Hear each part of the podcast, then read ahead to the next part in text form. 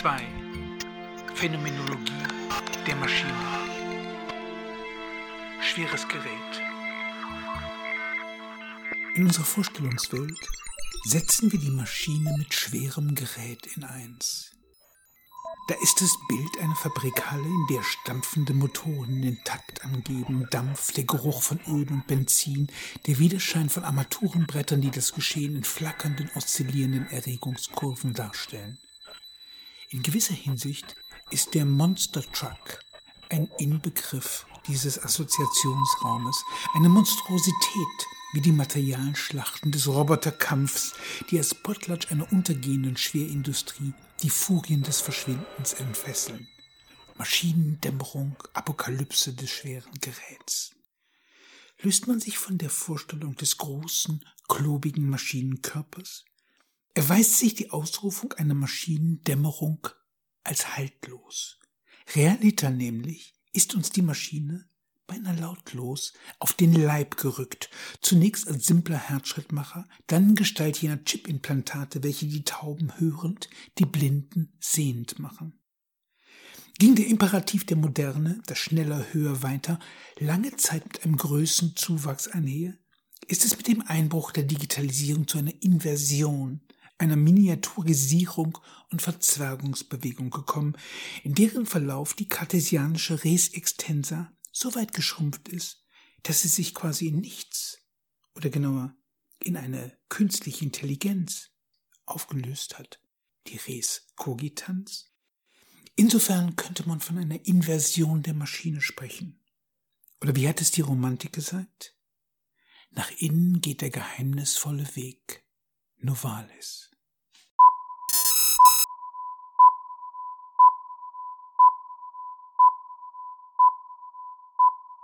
General überholt. Dass wir uns in postmodernen Zeiten wähnen, ist Ausdruck einer historischen Kehre, bei der die manifeste, handgreifliche Welt aus dem Blick geraten ist. Genauer, es hat sich eine Benutzeroberfläche dazwischen geschoben, eine Oberfläche, die uns dasjenige zurückgibt, was wir nicht mehr sehen können. Dennoch wäre es voreilig, hiervon das Ende der Moderne abzuleiten, wie es die Rede von der Postmoderne unterstellt. Denn der Fortschrittsgedanke hat sich keineswegs erübrigt, sondern durch den Gestaltwandel nur mehr noch entfesselt. An die Stelle des materiellen Geräts ist das Simulacrum getreten, ein sonderbarer Geistkörper, der allen Body-Matter-Diskussionen kartesianischer Provenienz spottet. Wie im Märchen vom Hasen und vom Igel geht dieser Geistkörper seinem materiellen Gegenspieler stets voraus. Allerdings ist sein immer schon da nicht Ausdruck der Unbeweglichkeit, sondern der Tatsache geschuldet, dass ein symbolischer Körper seiner Leiblichkeit entkleidet in Lichtgeschwindigkeit zu reisen vermag, indes die Res Extensa einer rückständigen Fortbewegungsart huldigt. Paradox formuliert, hat das Geschwindigkeitsdelir der Moderne den Körper überholt. Fortan ergibt sich der Zuwachs an Geschwindigkeit nicht mehr dadurch, dass man Körper immer schneller durch den Raum katapultiert, sondern dadurch, dass die Distanzen, welche die Informationen bei ihrer Prozessierung durchlaufen, kürzer werden und die zu Symbolen gewandelten Körper nach ihrer Prozessierung wieder in die Körperlichkeit zurück übersetzt werden. Dieses Moment der symbolisierenden Raumschrumpfung ist das Programm der Prozessorarchitektur. Nachdem der erste integrierte Schaltkreis im Jahr 1958 das Licht der Welt erblickt und in sich aufgenommen hat, werden die Transistoren unterdessen so dicht gepackt, dass sich Quanteneffekte störend bemerkbar machen, was die Forscher dazu nötigt, die bislang auf einer zweidimensionalen Platine angeordneten Gebilde hochzustapeln, auf diese Weise also die dritte Dimension ins Spiel zu bringen. In jedem Fall aber verdankt sich der Fortschritt nicht einem Beschleunigungszuwachs, sondern der Raumkompression, jener Massewerdung von Energie, die wir ihrer Unkenntlichkeit wegen als blickloses, schwarzes Loch auffassen. Insofern hat sich nicht das Projekt der Moderne gewandelt, sondern nur die Richtung, in die man schaut. Fortschritt, die Fähigkeit, immer kleinere Schritte gehen zu können.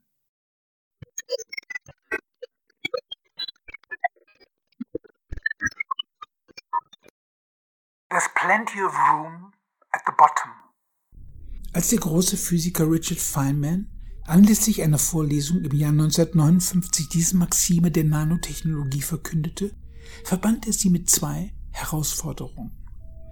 Die erste bestand darin, einen Miniaturmotor zu konstruieren und wurde bereits ein Jahr nach der Aufgabenstellung gelöst. Die zweite darin, die Darstellung eines Buchstabens so weit zu verkleinern, dass der gesamte Inhalt der Enzyklopädika Britannica auf einer Nadelspitze Platz fände. Mit diesem Anspruch hatte der Physiker die große Quästio mittelalterlicher Gelehrsamkeit auf die Spitze getrieben. Die Frage danach, wie viele Engel auf einer Nadelspitze tanzen können. Aber während die offenkundige Absurdität dieses Bilds für die mystischen Denker Ausdruck göttlicher Ortlosigkeit war, in der es weder Engel noch Heilige noch Himmel gibt, beschreibt Feynmans Agenda die Eroberung einer bis dato unsichtbaren Welt. Insofern markiert Feynmans Herausforderung eine Verschiebung des Grundes in einen Bereich, der unserem Sinnesapparat zwar entzogen, nichtsdestoweniger noch immer eine Realität ist. Nur dass hier nicht mehr Engel, sondern Moleküle, Partikel und Elektronen herumtanzen.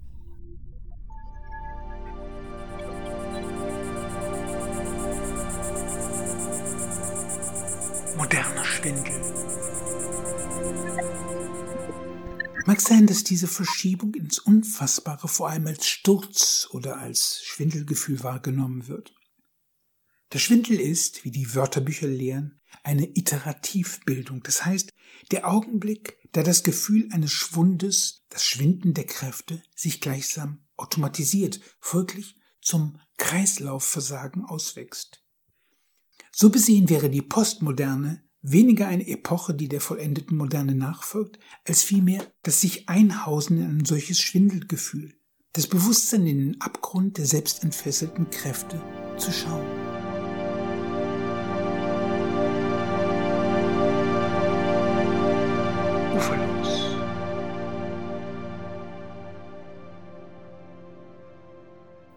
Unter dem Begriff der Maschine subsumieren wir unterschiedlichste Gerätschaften. Schweres Gerät wie Bulldozer oder Baumaschinen, Alltagsgegenstände wie Geschirrspüler, Kaffee, Wasch- oder Schreibmaschinen, aber auch Gebilde, die sich jeder unmittelbaren Anschauung entziehen. Nanomaschinen, mit denen sich Krebszellen bekämpfen oder Moleküle durch eine Membran transportieren lassen. Hinzu kommen soziale Praktiken, etwa wenn wir von Wohnmaschinen, Le Corbusier, oder von einer Gesellschaftsmaschine sprechen. Deleuze, Guattari. Dabei flockt dieser bereits unscharf gewordene Begriff noch weiter aus, wenn sich die Maschine zur Metapher verwandelt und als Wunschmaschine im Denken zu tanzen beginnt. Wenn alles und nichts eine Maschine genannt werden kann, stellt sich die Frage, wovon reden wir überhaupt? Und ist ein Softwareprogramm, anders als Venters Software-Driven Machine nahelegt, nicht auch eine Maschine? Wie aber ist es möglich, dass die Maschine, anders als der menschliche Körper, ihre Entleibung überlebt, ja geradezu in potenzierter Form wieder aufersteht? Scheinlösung. Man kann sich aus der Affäre ziehen, indem man statt von der Maschine ganz allgemein von Technik oder der technologischen Bedingung unseres Lebens spricht. Gleichwohl verschiebt diese Verallgemeinerung nun das Problem. Als ob man ein Zimmer dadurch reinigen wollte, dass man den Staub möglichst gleichmäßig auf alle Gegenstände verteilt. Geflügelte Worte. Technologie ist die Lehre davon, wie Technik hervorgebracht wird. Und weil es hier nicht um bloßes Handwerk, Technik, sondern um etwas Komplexeres geht, ist es nicht falsch, die Technologie als einen gedanklichen Maschinenbaukasten aufzufassen, Jedoch ergibt die Rede von der Technologie nur dort Sinn, wo die Technik jenes Eigenleben erlangt hat, das wir mit der Anschauung der Maschine verbinden. Ein technisches Objekt mit eigenem Antrieb. Technologie wäre mithin die Lehre, wie man selbst angetriebene Objekte erzeugt, was uns nötigte, uns den ersten Prinzipien dieser Lehre zuzuwenden. Wo und wie beginnt Technologie? Die naheliegende Antwort wäre wohl, dass die Technologie mit der Geburt der ersten Maschine in die Welt gekommen sein muss. Mit dieser Kinderfrage ist das Problem jedoch keineswegs gelöst, im Gegenteil. Geht man dorthin zurück, wo zuallererst von einer Technologie die Rede ist, bezieht sich diese nicht auf eine handgreifliche Technik, sondern auf die systematische Beschreibung der Grammatik und der Rhetorik. Dies aber legt die befremdliche Schlussfolgerung nahe, dass die Maschine zuerst ein rhetorischer Kunstgriff ist, ein Wort, das von selbst zu fliegen beginnt. Je näher man der Maschine kommt, desto fremder schaut sie zurück.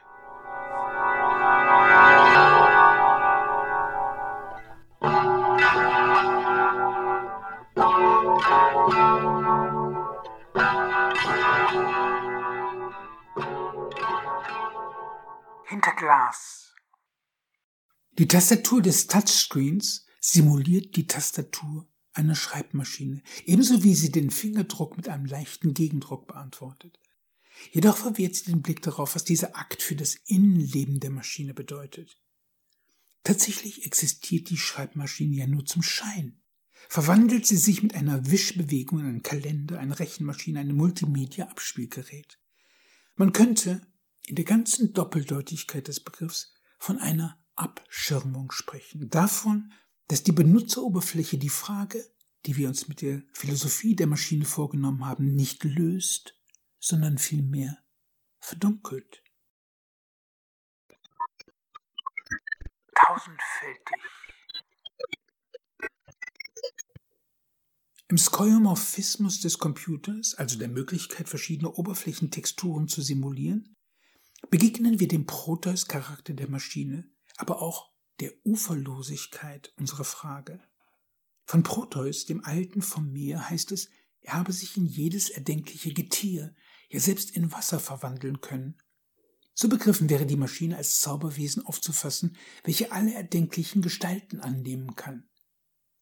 Jedoch lässt eine solch voreilige Antwort alle Fragen zerschellen, bevor wir uns auf die Suche begeben und die Philosophie der Maschine flott gemacht hätten.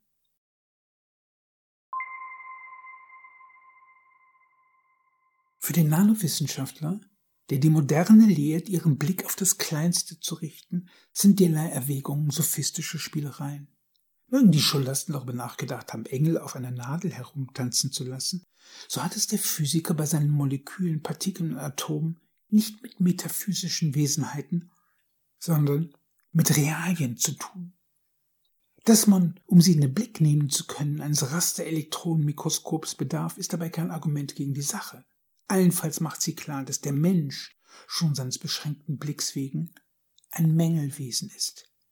Deswegen bedarf er der technischen Argumentation und muss weiterentwickelt werden. Ein Argument, das mit der Frage des Wohin auf unheimliche Weise die Gespenster der Philosophie zurückkehren lässt.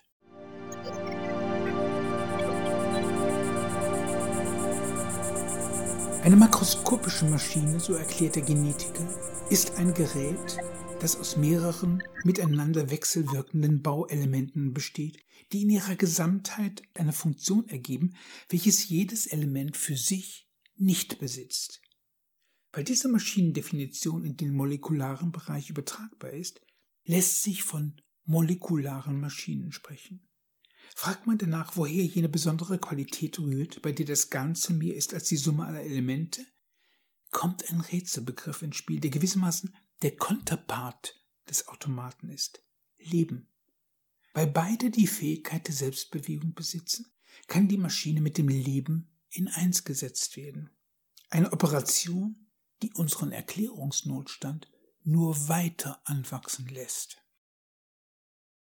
Andere Forscher sprechen je nachdem von natürlichen und künstlichen Schaltkreisen. Letztlich ist das eine Stilfrage. Betont der eine die materielle Maschine, stellt der andere die Software, den kybernetischen Schaltkreis heraus. Von Zeichen und Wundern. Wenn Nanomaschinen aus Molekülen bestehen und darüber hinaus selbst lebendige Strukturen erzeugen können, könnte man der Meinung sein, dass es sich hier um jene kartesianischen natürlichen Automaten handelt, die schon die Philosophie des 17. Jahrhunderts in der Gleichsetzung von Leben und Maschine diskutiert hat. Nichts Neues unter der Sonne oder nur insofern, als nun auch der Mensch ins Kontinuum der Lebewesen eingeordnet als ein natürlicher Automat betrachtet werden kann. Tatsächlich weiß der natürliche Automat auch schon in den beiden Aufgaben, die Richard Feynman in seiner Vorlesung als Desiderat propagierte, eine merkwürdige Doppelnatur auf. Als Motor ist der seelenlose Automatismus, Soma, als Versammlung des menschlichen Wissens, wie in der Enzyklopädica Britannica, eine Zeichenapparatur, SEMA.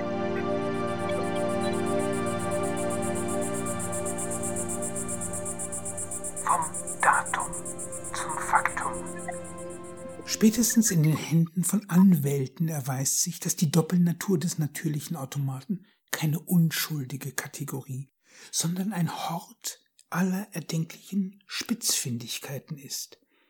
So gewährte das Europäische Patentamt im Jahr 1992 mit dem Patent EP 169-672 einen Patentschutz auf, Zitat, alle Mäuse, alle Nagetiere und letztlich alle Säugetiere außer dem Menschen, die durch gentechnische Manipulation eine menschliche für Krebs sensibilisierende Gensequenz in ihrem Erbgut haben, sowie alle deren Nachkommen. Zitat Ende. Am Anfang der Genealogie steht die Reklamation eines Urheberrechts, die Verdinglichung des Lebens. Gilt Gottes Werk als naturgegeben, wird mit dem Beitrag des Menschen eine Eigentumsordnung, mehr noch eine neue Produkt- und Schöpfungslinie etabliert.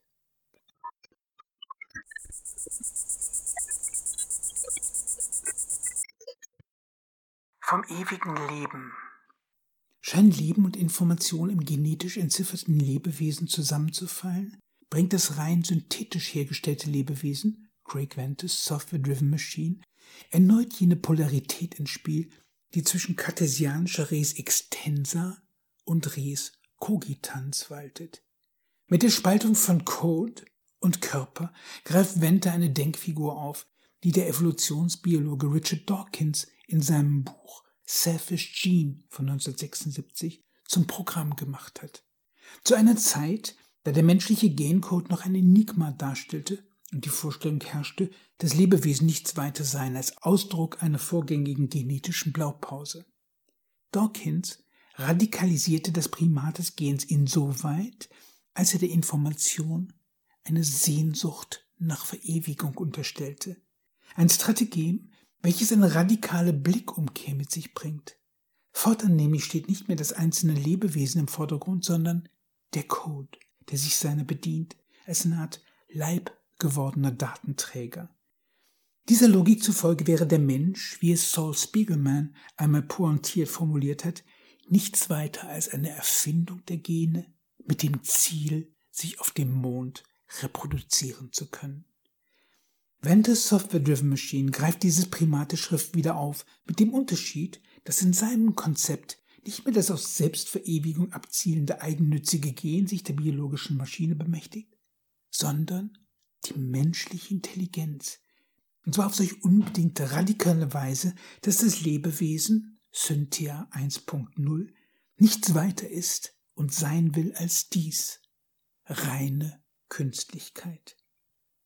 Erinnern wir uns, dass die Rede von der Technologie historisch zunächst mit Rhetorik und Grammatik einherging, erscheint dies, auch in Hinsicht auf die Selbstvermarktung, nicht ganz abwegig. Oder weshalb sonst enthält das Lebewesen die Credits seiner Schöpfer und den Link der Homepage, auf der man genauere Informationen über es findet?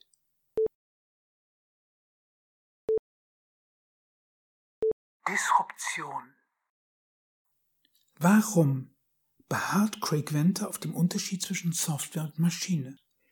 Ganz offenkundig, weil die softwaregetriebene Maschine die Natur einer Spezies hinzufügt, die im Schöpfungsplan nicht vorgesehen war. Demgemäß steht Software für den Schöpfer, der dem Vorhandenen etwas bis dato Ungedachtes, Ungeborenes hinzufügt. Dieses Moment ist noch nicht die praktische Disruption der Schöpfungsgeschichte fügt unserer Betrachtung der Maschine eine Dimension hinzu, die wir bislang noch nicht in den Blick genommen haben. Das Utopische. Während sich die Evolution in einem Prozess blinder Kombinatorik erschöpft, kann die menschliche Vernunft Chimären ausbrüten, die bestimmten Spezifikationen genügen und sich in der Schöpfung nicht realisiert haben. Nanogebilde, die verschmutzte Gewässer von Tensiden oder die Meere von Plastikabfällen reinigen. Gewissermaßen wohnt der Technologie ein Moment der Ortlosigkeit inne, begabt sie ihren Schöpfer mit dem Vermögen, aus dem Nichts eine transnaturale, artifizielle Geistschöpfung in die Welt zu setzen. Genau dies ist der Grund für den Unterschied, den Wende zwischen der Maschine, als Synonym für den biologischen Mechanismus, und der Software macht, die als vorgängiger Bauplan zugleich auch eine Wunschmaschine darstellt. Nun mag die Unterscheidung zwischen Software und biologischer Maschine als probates rhetorisches Mittel taugen, um bei Patentämtern Urheberrechtsansprüche geltend zu machen, sie fügt der Maschinendiskussion jedoch keinen weiteren Gedanken hinzu. Denn was ist Software anderes als eine ins Immaterielle übersetzte Maschine? Ein Regelwerk aus Variablen und Prozeduren, die logisch betrachtet auf die gleiche Weise miteinander verzahnt sind wie ehedem die Räder des Räderwerks. Fügen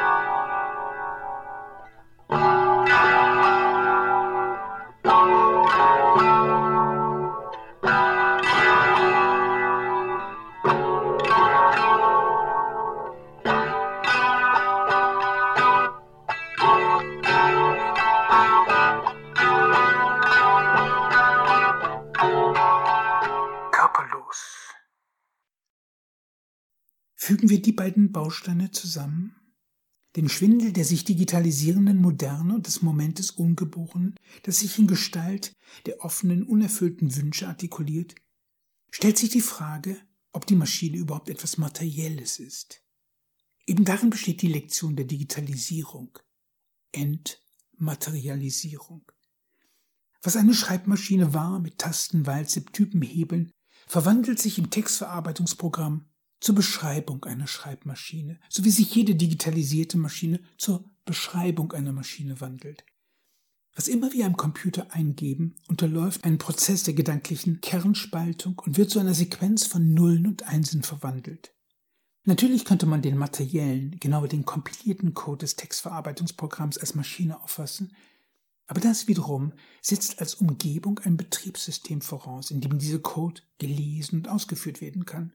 Und von hier wird man zurückgehen auf den Maschinencode und auf die elektrischen Spannungen, die im Prozessor vorliegen. Letztlich ist die Botschaft, im Computer ist nichts, was es ist. So wie der Skeuomorphismus der Benutzeroberfläche mir vorspiegelt, dass ich es mit einer Papieroberfläche oder mit Holz zu tun habe, ist alles nur Schein. Ein Buchstabe, die Beschreibung eines Buchstabens, eine Zahl, die Beschreibung einer Zahl, eine Maschine, die Beschreibung einer Maschine.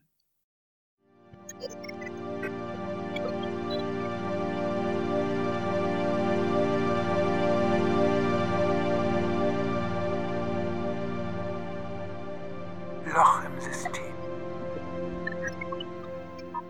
Dabei ist die Entleibung der Maschine schon der Jacquardschen Lochkarte vorweggenommen, in der sich das Loch als markierte Abwesenheit an die Stelle des materiellen Zeichens gesetzt hat. Trifft ein Drahthaken auf ein solches Loch, greift dieser automatisch nach den Webfäden. Was den gesamten Mechanismus des Jacquardschen Webstuhls anbelangt, führt die Dematerialisierung des Zeichens dazu, dass sich das Steuerprogramm vom Maschinenkörper löst. Damit kommt es zu jedem Abstraktionsvorgang, für den wir die Begriffe Hard und Software geprägt haben. Tatsächlich besteht das Novum in genau dieser Dematerialisierung. Denn schon das Mittelalter kannte Steuerungsmechanismen, die man als eine Form der Protoprogrammierung verstehen könnte. Räderwerkwalzen, mit denen sich das Geläut der Glocken, aber auch die Figurengruppen an Kathedralen steuern ließen. Allerdings war in Gestalt der Sporne das Programm der Maschine inkorporiert, wohingegen der Jacquard'sche Webstuhl durch die Auslagerung der Steuerung an die Lochkarte beliebig viele, zudem austauschbare Programme erlaubt und auf diese Weise einen Häutungsprozess des Zeichens in Gang setzt. Nicht bloß, dass sich damit die Intelligenz der Maschine auslagert, darüber hinaus lassen sich auch künftige bis dato noch nicht ersonnene Programme nutzen. So besehen ist das Loch im System nichts anderes als das System selbst. Wird hier die Maschine von einem abgeschlossenen, zu einem strukturell zukunftsoffenen, upgradefähigen Gebilde transformiert.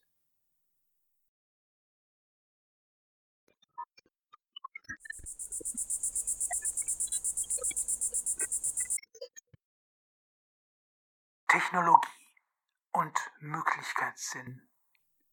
Als realisierte Utopie trägt die Maschine einen Zwiespalt in sich. Stellt sie ein materielles, endliches Artefakt dar, wie klein und aus welchem Material dieses auch immer sein mag, geht ihr andererseits eine gedankliche Blaupause voraus. Diese vorgängige Idee wiederum erschöpft sich nicht in der Realisierung, sondern weist als Technologie über das bereits Erreichte hinaus. Demgemäß wohnt der Maschine eine formwandelnde, metamorphe Potenz inne. Ihretwegen vermag die Maschine ihre Entleibung nicht nur zu überleben, sondern kann in ihrer Verwendung als reiner Intellekt gestärkt aus dieser Metempsychose, dieser Seelenwanderung hervorgehen. Insofern führt uns das Verschwinden des schweren Geräts nicht in eine Maschinendämmerung hinein. Ganz im Gegenteil.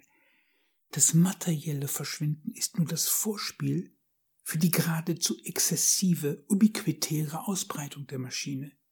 Wie Proteus zu Wasser verwandelt sich im Meer auflöst, hängt die Maschine fortan in der Luft. Eine Atmosphäre aus Zeichen, welche den ganzen Globus umhüllt.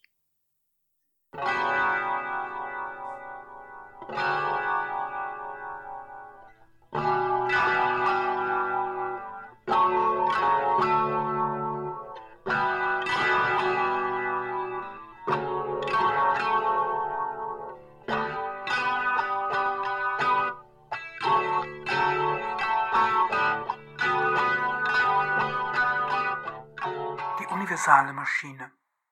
Die Rede vom Proteus-Charakter der Maschine, vom Möglichkeitssinn oder der realisierten Utopie ergibt wenig Sinn, wenn sich dies auf eine Bohrmaschine, meinen tapferen kleinen Toaster oder eine Kaffeemaschine bezieht.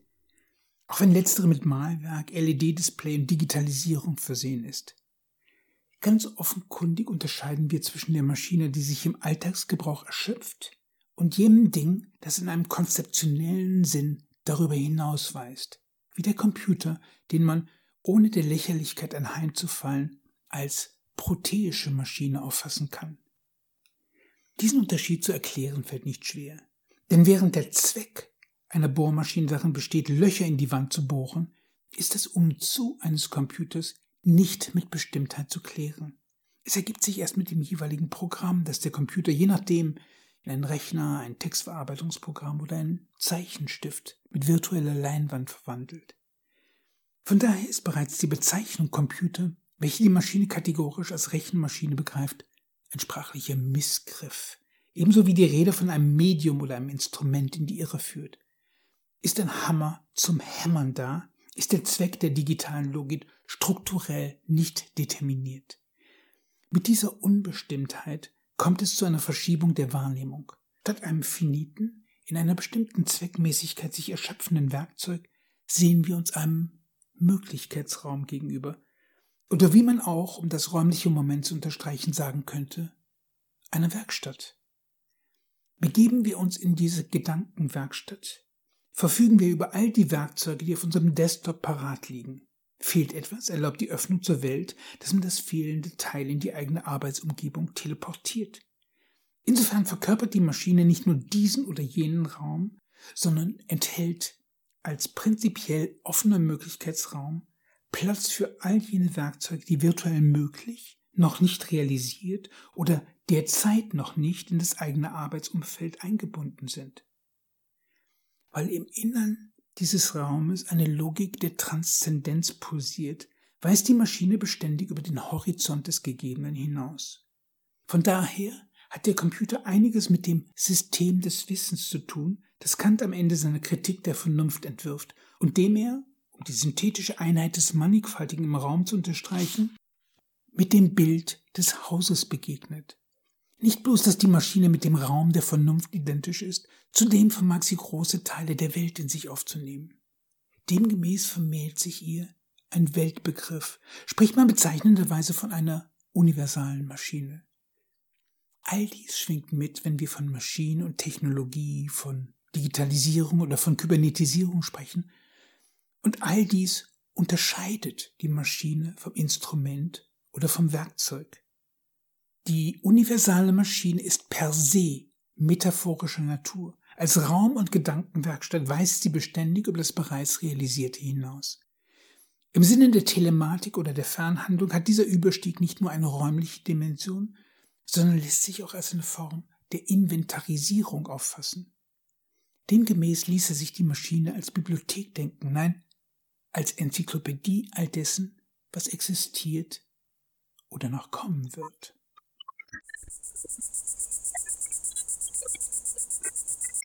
Simuliertes Paralleluniversum. Dies im Hinterkopf ließe sich der Bereich eingrenzen, wo man den Computer als Werkzeug auffassen kann. Seine wesentliche Funktion wäre transitorisch, das, was man analog Digitalwandlung nennt. Dabei geht es darum, ein Segment von Realität in den entsprechenden Zeichencharakter zu überführen, so dass es der Symbolmanipulation zugänglich ist. Grob gesagt könnte man den Computer als eine Dechiffriermaschine bezeichnen, welche Realität ein- und wieder auszulesen vermag. In seinen digitalen Aggregatzustand überführt, verwandelt sich der Buchstabe zur Simulation eines Buchstabens, die Zahl zur Simulation einer Zahl, das materielle Objekt zu einer Summe von Raumpunkten, die für die Grenzen des Objektes stehen. Weil die Maschine sich die ganze Welt einzuverleiben vermag, tritt sie als Weltsimulation in Erscheinung. Eine Parallelwelt, in der mögliche Zukünfte durchgespielt werden.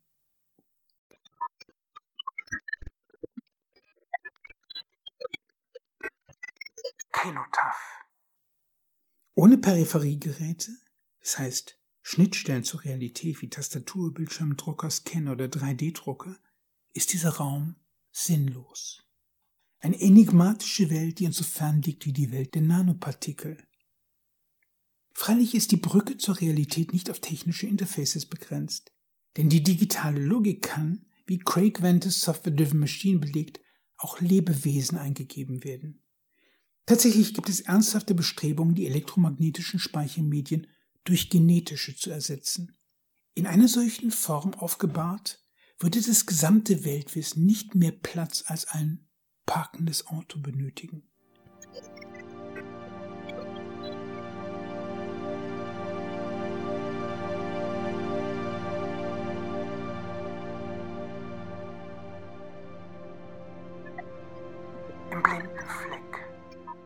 Fest steht, wo das Konzept der universalen Maschine nicht erhellt wird, bleibt man abgeschirmt vor der Benutzeroberfläche stehen und huldigt einer naiven Anschauung. Wie komplex die Gebilde auch immer sein mögen, die sich darauf aufbauen. Schlimmer noch, mit diesem naiven Maschinenbegriff, der theoretisch aufgerüstet auch als System, Technologie oder Medialität daherkommen kann, handelt man sich unerledigte Fragen ein.